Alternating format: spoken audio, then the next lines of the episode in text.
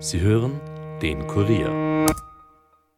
Bevor wir starten, noch ein Hinweis von einem Podcast-Kollegen. Hallo, ich bin Andreas Satter, ich bin Journalist bei der Standard und Macher von Erklär mir die Welt. Ich beschäftige mich jetzt seit Jahren mit der Klimakrise, dem Artensterben, mit Nachhaltigkeit und ich weiß, dass diese Themen viele überfordern, mich auch immer wieder. Ich habe aber keine Lust mehr auf Weltuntergangsstimmung, aber auch nicht darauf, dass wir unseren Enkelkindern die Zukunft verbauen.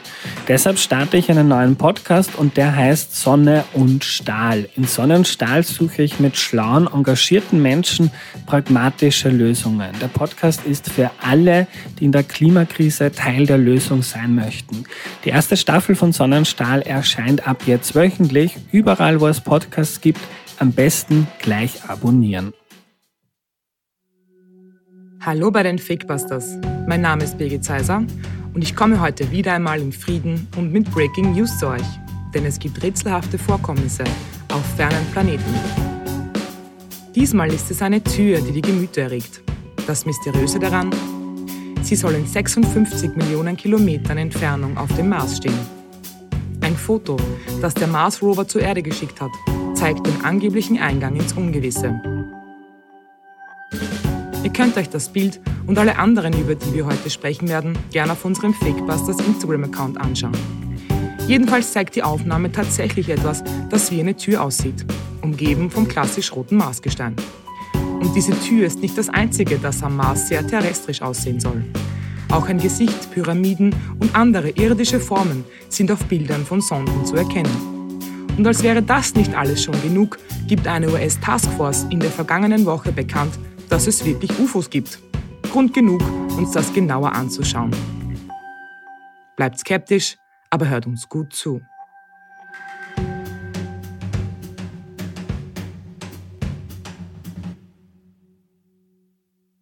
Since the early 2000s, uh, we have seen an increasing number of unauthorized and or unidentified aircraft or objects in military-controlled training areas uh, and training ranges and other designated airspace. Reports of sightings are frequent and continuing. Jetzt ist es also offiziell. Seit den frühen 2000er Jahren verzeichnen die US-Behörden eine steigende Zahl an Sichtungen unbekannter Flugobjekte. Insgesamt sind es 400 Unknown Aerial Phenomenons, wir nennen es hier UFOs, die sich die Army und eine eigens eingerichtete Untersuchungskommission nicht erklären können. Diese Worte stammen von Scott Bray, dem Deputy Director Navy Intelligence, und er richtete sie in der vergangenen Woche an den US-Kongress und damit an die Öffentlichkeit. Natürlich sorgte das für Aufregung. Auch weil dieses Unwissen über die Herkunft der Objekte eine Bedrohung für die Sicherheit der USA und auch der ganzen Welt darstellt. Das ist jetzt natürlich keineswegs eine offizielle Bestätigung, dass es Außerirdische gibt. Aber das Erscheinen von Flugobjekten, deren Herkunft man sich nicht erklären kann, lässt natürlich daran denken. Diese Meldung war letzte Woche aber nicht das einzige, das die Herzen von Alien-Fans höher schlagen ließ. Nur wenige Tage zuvor schickte der Mars Rover Curiosity Bilder vom roten Planeten, die irdische Strukturen erkennen ließen, nämlich besagte Tür. Einer der gerade erwähnten Alien-Fans ist Mentalist Uri Geller, der sich sofort zu dem Foto äußerte. Sein Enthusiasmus ist aber mit Vorsicht zu genießen. Auf Twitter analysierte er das Bild der Tür. Hi, my dear friends. I'm speaking to you from Old Java from my museum. Listen, NASA released this picture behind me. This picture is from Mars, and it clearly, look, shows a doorway. I've studied this very carefully. And my conclusion of course, it's a door. Come on. They're telling us that this is some kind of a natural formation. BS. This is not a natural formation. Look, doorway cut out probably by laser, high technology, extraterrestrial. Cut the stone. There are stairs going down there. This is incredible. And today, of course, Congress and the whole UFO community is going to learn something really fascinating and interesting, something that I believed in for decades. I had an encounter when I was five years old. What's a big deal? Of course, extraterrestrials exist. I love you all, and very soon they will land. Sie werden also bald landen, ist sich Uri Geller sicher. Er selbst will ja seine Fähigkeiten bei einer Art Alien-Entführung erlangt haben. Aber das ist vielleicht ein Thema, das wir uns einmal gesondert anschauen sollten. Spannend ist aber tatsächlich, dass besonders der Mars, also eigentlich einer der am besten erforschten Planeten in unserem Sonnensystem, immer wieder solche angeblichen Beweise für die Existenz von Aliens oder einer untergegangenen Kultur liefert. Wir werden uns jetzt der Reihe nach ansehen, was es damit auf sich hat und beginnen im Jahr 1976. For the first time, Earth has received pictures, good pictures, of Mars taken from ground level, if ground is the word up there. An incredibly complex unmanned American mission, 11 months and 240 million miles old, has done just what it was planned to do. ABC's Jules Bergman reports from the Jet Propulsion Laboratory in Pasadena. Down, we have touchdown. Mission control as Viking 1 touchdown on Mars. Neighborhood. Camera one zone. We're looking good. And so did the very first picture from Mars, 240 million miles away. Viking 1, after its 11 months in space, still worked perfectly, showing us the rocky field where it had landed directly below the camera. Dieser Bericht von ABC News ist 46 Jahre alt, denn es ist tatsächlich schon so lange her, dass die Menschheit das erste Mal auf dem Mars landete, zumindest in Form von Sonden. Zuvor hatte es in den 60er Jahren nur Sondenaufnahmen von oben gegeben. Mit Viking 1 und 2 gelang der Wissenschaft 1976 dann ein Durchbruch in der Raumforschung. Und schon der erste Schuss war für Verschwörungstheoretiker quasi ein Treffer. Denn eines der insgesamt 53.000 Bilder, die Viking 1 und 2 schossen, zeigte ein Gesicht. Auch das könnt ihr euch auf unserer Instagram-Seite anschauen. Das Gesicht ist eigentlich eine Art Berg. Die Erhebung ist drei Kilometer lang und rund 1,5 Kilometer breit. Es ist Teil eines Hochlandes der nördlichen Hemisphäre des Mars. Wenige Kilometer südlich des Marsgesichts scheinen sich außerdem mehrere Pyramiden zu erheben. Aber wer hat diese Monumente gebaut? Diese Frage stellte sich damals ein Großteil der Öffentlichkeit. Dazu sei gesagt, dass sich 1976 der Hype nach der Mondlandung noch nicht gelegt hatte und das Interesse daher besonders groß war. Während viele Wissenschaftler versuchten, eine natürliche Erklärung für diese Felsformationen zu finden, sahen sich Präastronautiker in ihren Thesen bestätigt. Kurz zur Erklärung. Präastronautik ist eine Parawissenschaft, die behauptet, dass Aliens bereits vor Tausenden von Jahren auf der Erde gelandet sind. Der bekannteste Vertreter dieser Möchtegern-Wissenschaft ist Erich von Deneken, den die Fakebusters in einer eigenen Folge dazu schon einmal interviewt haben. Wenn euch das Thema interessiert, hört also unbedingt rein. In wenigen Sätzen zusammengefasst glaubt Deneken jedenfalls, dass Mutterraumschiffe von Aliens immer noch die Erde umkreisen. Von dort aus schicken sie Abgesandte auf die Erde, um die Menschheit in verschiedenen Dingen zu lehren. So sollen etwa die Pyramiden in Gizeh durch die Hand von Aliens entstanden sein. Und dass nun ausgerechnet Pyramiden auf dem Mars stehen sollen, stärkte die These der Präastronautik natürlich enorm. Und auch Jahrzehnte später sahen sich die Vertreter erneut bestätigt. Denn dort, wo die Monumente gefunden wurden, konnte die Raumsonde des Europäischen Raumfahrtprogramms ESA im Jahr 2005 Wasservorkommnisse nachweisen. 2008 bestätigte eine NASA-Sonde diese Entdeckung. Man fand heraus, dass das Wasser sogar nur wenige Zentimeter unter der Marsoberfläche zu finden ist, und zwar in Form von Eis. Und wir alle wissen ja, da wo Wasser ist, ist auch Leben, oder?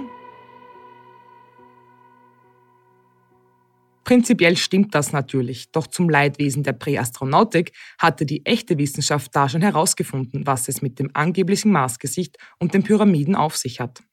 Als die Bilder der Sonden nämlich weit hochauflösender waren als noch im Jahr 1976, erkannte man schnell, dass das Gesicht eigentlich gar nicht wirklich wie ein Gesicht aussah. Es handelt sich dabei mit hoher Wahrscheinlichkeit um eine Felsformation, die durch Erosion entstanden ist und durch das Spiel aus Licht und Schatten auf besagtem Foto wie ein Gesicht aussah. Und auch die Pyramiden dürften Erhebungen sein, die durch Wind entstanden sind. Wegen der dünneren Atmosphäre auf dem roten Planeten herrschen dort nämlich extreme Wetterbedingungen.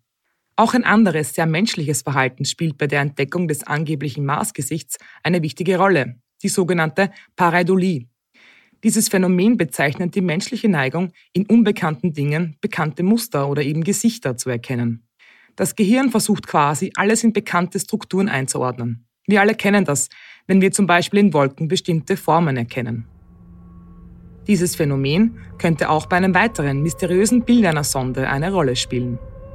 Ground solution equals minus 10.8 meters, vertical velocity of minus 82.8 meters per second. Wir schreiben das Jahr 2012 und die NASA hat Curiosity auf den Mars geschickt, um ihn zu erforschen. Wieder ist die Freude in der Einsatzzentrale der NASA groß, als die Sonde endlich den Mars berührt. Und wieder dauert es nicht lange, bis fragwürdige Bilder geschossen werden. Auf einem ist nämlich plötzlich eine menschliche Gestalt zu erkennen. Es besteht ein großer Unterschied zwischen diesem Bild und den anderen. Der Schatten. Was wirft diesen Schatten?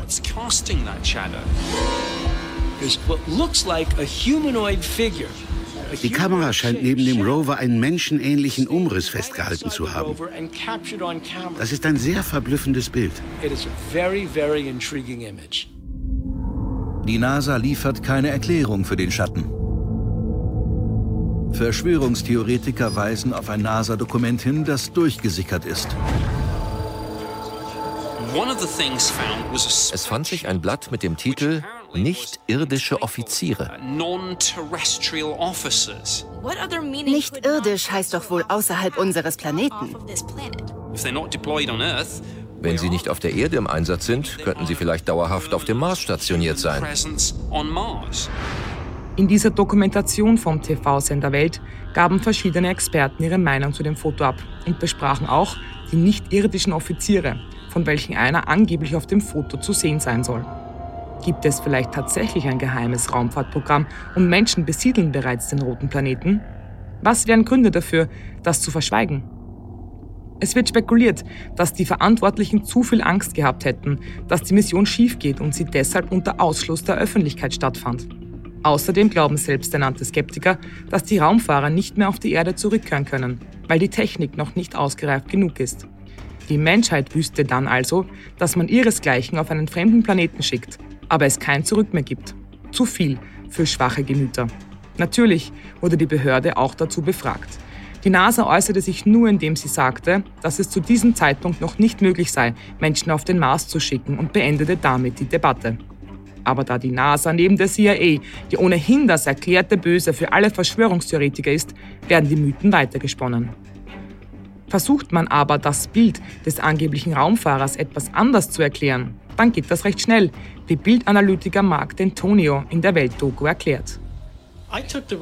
Ich platzierte den Rover und die Sonne dort, wo sie zur Zeit der Aufnahme waren. Dabei geschieht etwas sehr Interessantes. Das Nachstellen der Lichtbedingungen zur Zeit der Aufnahme zeigt, wodurch der Schatten wohl verursacht wird. Beim Rendern kam das zum Vorschein. Legen wir mal das fragliche Foto daneben. Dies könnte das hier sein. Dieses wäre das und dieses das. Hier ist die Kamera. Ich glaube, wir sehen den Mars Hand Lens Imager für Nahaufnahmen am Ende des Roboterarms. Es ist also ein Teil des Mars Rovers selbst, das diesen Schatten wirft. Mit dieser Erklärung ist eine weitere Verschwörungstheorie entzaubert. Aber wie wir schon besprochen haben, gibt es ja bereits eine neue.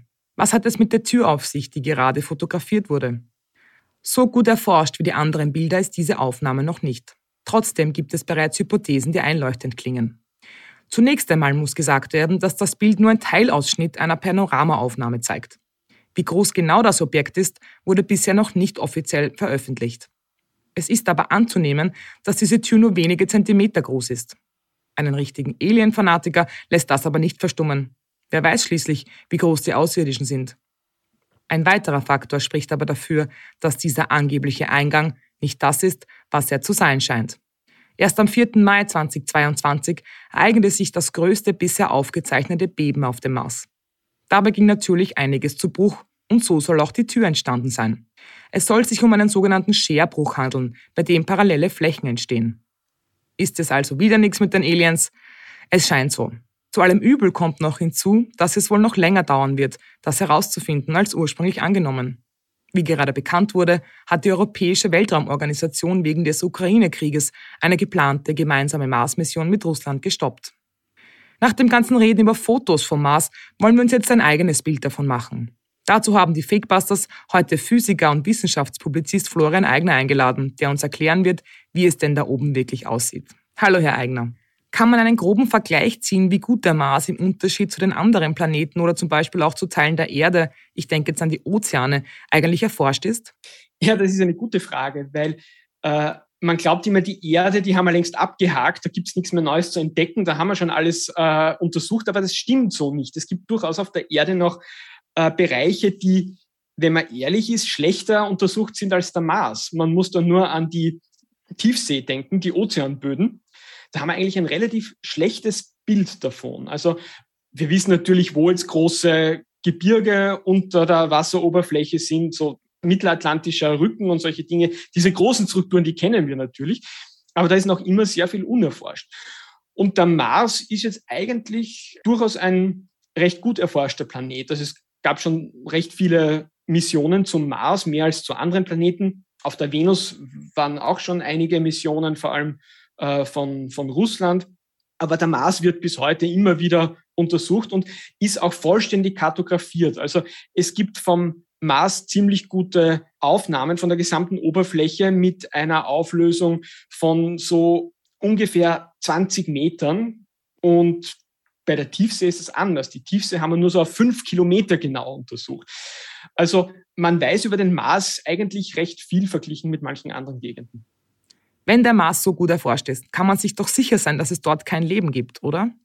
Ja, gut erforscht ist immer so eine Sache. Ne? Also äh, wenn ich sage, es gibt Fotoaufnahmen mit einer Auflösung von 20 Metern heißt das natürlich noch lange nicht, dass man alles über den Mars weiß. Und äh, die Bereiche, die man wirklich untersucht hat mit Marsrovern oder mit Sonden, die dort äh, wirklich am Boden irgendwas gemacht haben, ist natürlich verschwindend gering gemessen an der gesamten Marsoberfläche.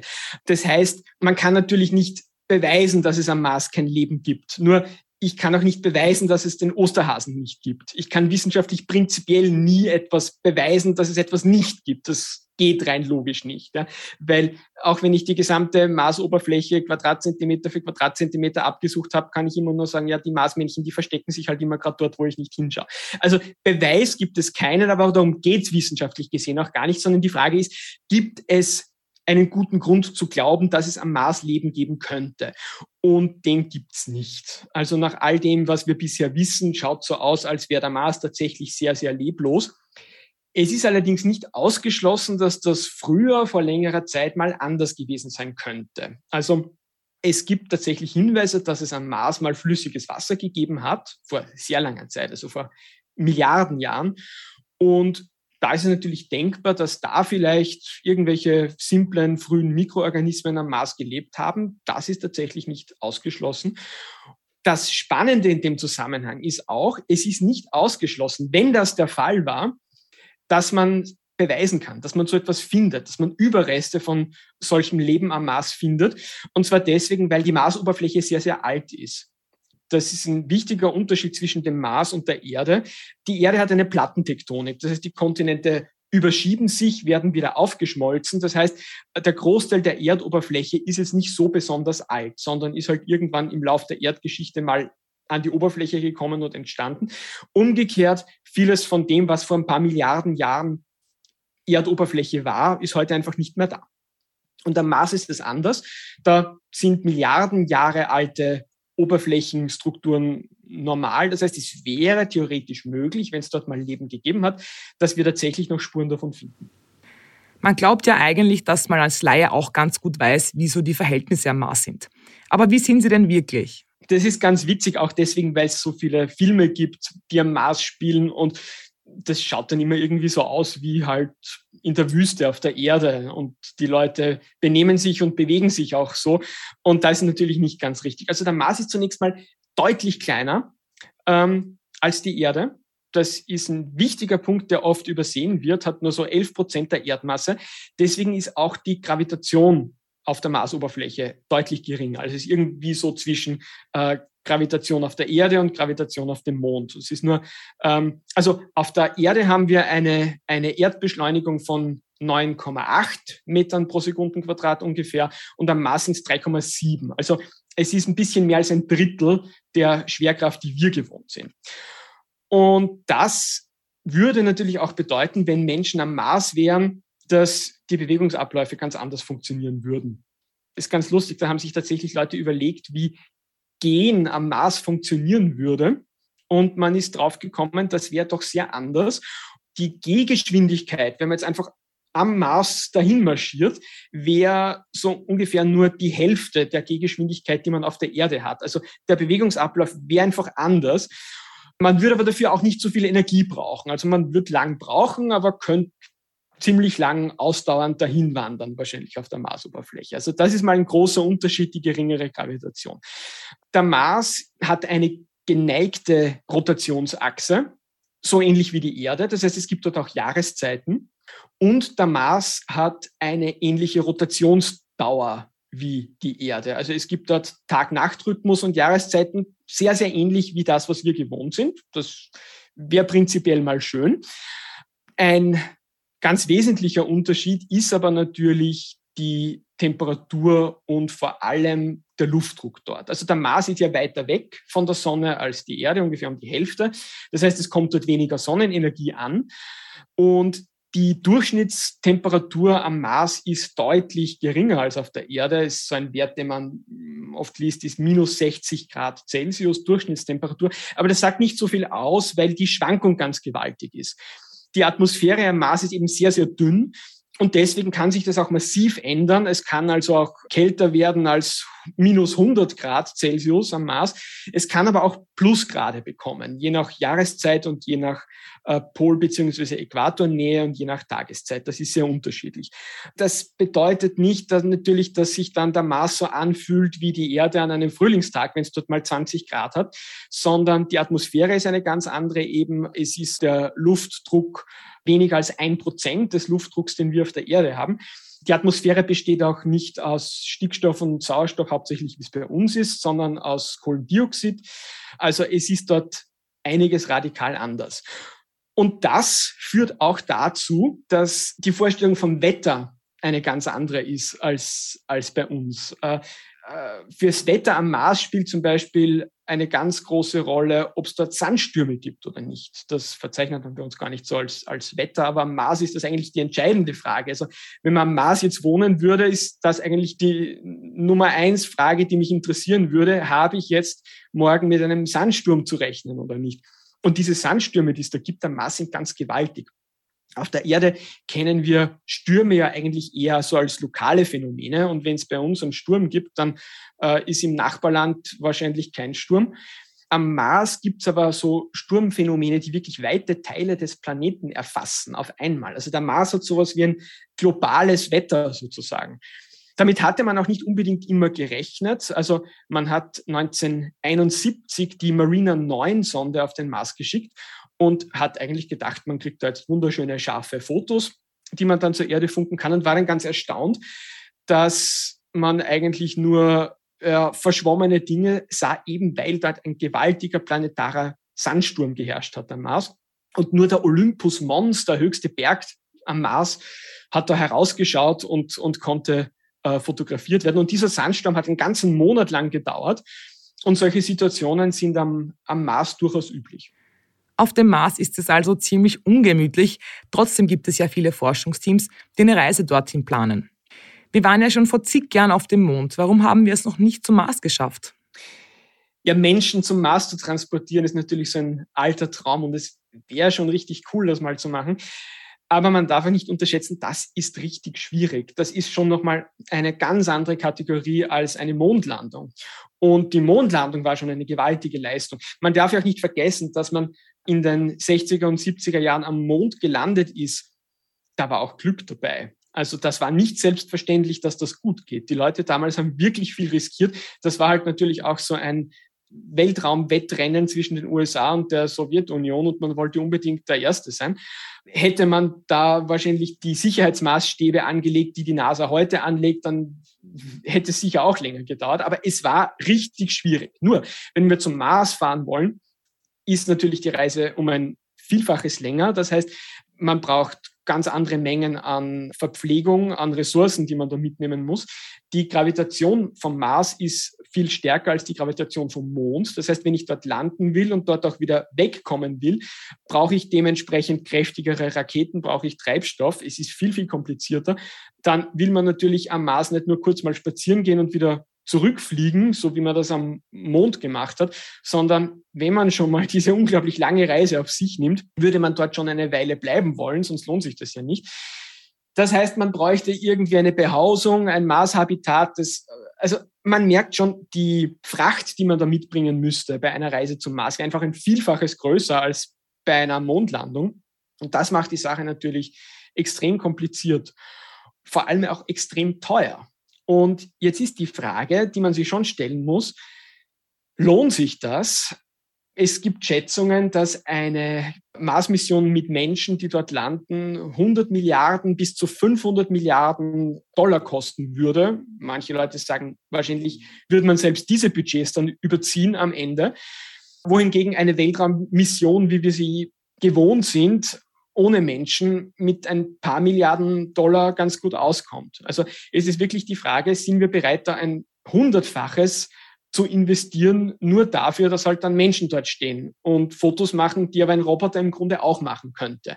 Also rein wissenschaftlich bringt es wahrscheinlich eigentlich relativ wenig Menschen zum Mars zu schicken, weil all das an Information, was wir über den Mars lernen wollen, eigentlich von Maschinen auch gesammelt werden könnte. Aber natürlich wäre es ein unglaublich bedeutender symbolischer Akt und ein gewaltiger Triumph für die Menschheit, wenn das gelingen würde. Das ist halt so eine, eine politische Abwägungssache, die man da machen muss. Und die Frage, werden wir das machen, ist natürlich dann schwer zu beantworten. Also momentan, glaube ich, ist es politisch schwer durchzusetzen, so viel Geld in die Hand zu nehmen. Ich kann mir aber auch vorstellen, dass sich das schnell eines Tages wieder ändern kann. Also stellen wir uns nur vor, es kommt vielleicht zu einem weiteren Space Race und dann ist plötzlich das Geld da. Das ist schon möglich. Ein anderer Punkt ist, dass natürlich auch die Technik sich nicht gleichmäßig weiterentwickelt, sondern manchmal sich sprunghaft weiterentwickelt. Also es ist jetzt auch nicht ausgeschlossen, dass zum Beispiel durch die Kommerzialisierung von Weltraumfahrt durch SpaceX oder ähnliches äh, manche Dinge einfach so viel billiger werden, dass man deswegen über manche Arten von Weltraummissionen neu nachdenkt und dann manches plötzlich möglich ist, was bisher nicht möglich war. Das ist auch nicht ausgeschlossen. Also die Entwicklung, sieht man zum Beispiel auch bei der Entwicklung der Robotik und der künstlichen Intelligenz, die geht manchmal in Sprüngen und wann der nächste Sprung kommt, ist nicht so ganz vorherzusagen. Vielen Dank, Florian Eigner. Wir fassen noch einmal zusammen. Wir kennen den Mars so gut wie nur wenige andere Himmelskörper und trotzdem ist er noch schier unerreichbar weit entfernt. Vielleicht ist es auch die Faszination für das Ungewisse, dass manche Menschen daran glauben lässt, dass es sie vielleicht doch gibt, die Marsmännchen. Es ist wie so oft. Wir müssen der Wissenschaft glauben und fantasievolle Hypothesen mit Tatsachen widerlegen. Dennoch bleibt das Universum ein großes Geheimnis und selbst die NASA weiß nicht, was da manchmal am Himmel zu sehen ist. Die Fakebusters werden weiterhin ihren Blick in die Sterne und gleichzeitig auch in schlaue Bücher werfen, um euch auf dem Laufenden zu halten. Vielen Dank, dass ihr heute wieder mit dabei wart und vergesst nicht, uns eure Themenvorschläge auf fakebusters.kurier.at zu schicken. Bleibt skeptisch, aber hört uns gut zu. Das war's für heute von den Fakebusters. Wenn ihr mehr Informationen zu diesem Podcast braucht, findet ihr sie unter www.kurier.at slash fakebusters. Wenn euch der Podcast gefällt, abonniert uns doch und hinterlasst uns eine Bewertung in eurer Podcast-App. Fakebusters ist ein Podcast des Kurier. Moderation von mir, Birgit Zeiser, Schnitt Dominik Kanzian, Produzent Elias Nadmesnik. Weitere Podcasts findet ihr auch unter www.kurier.at slash podcasts.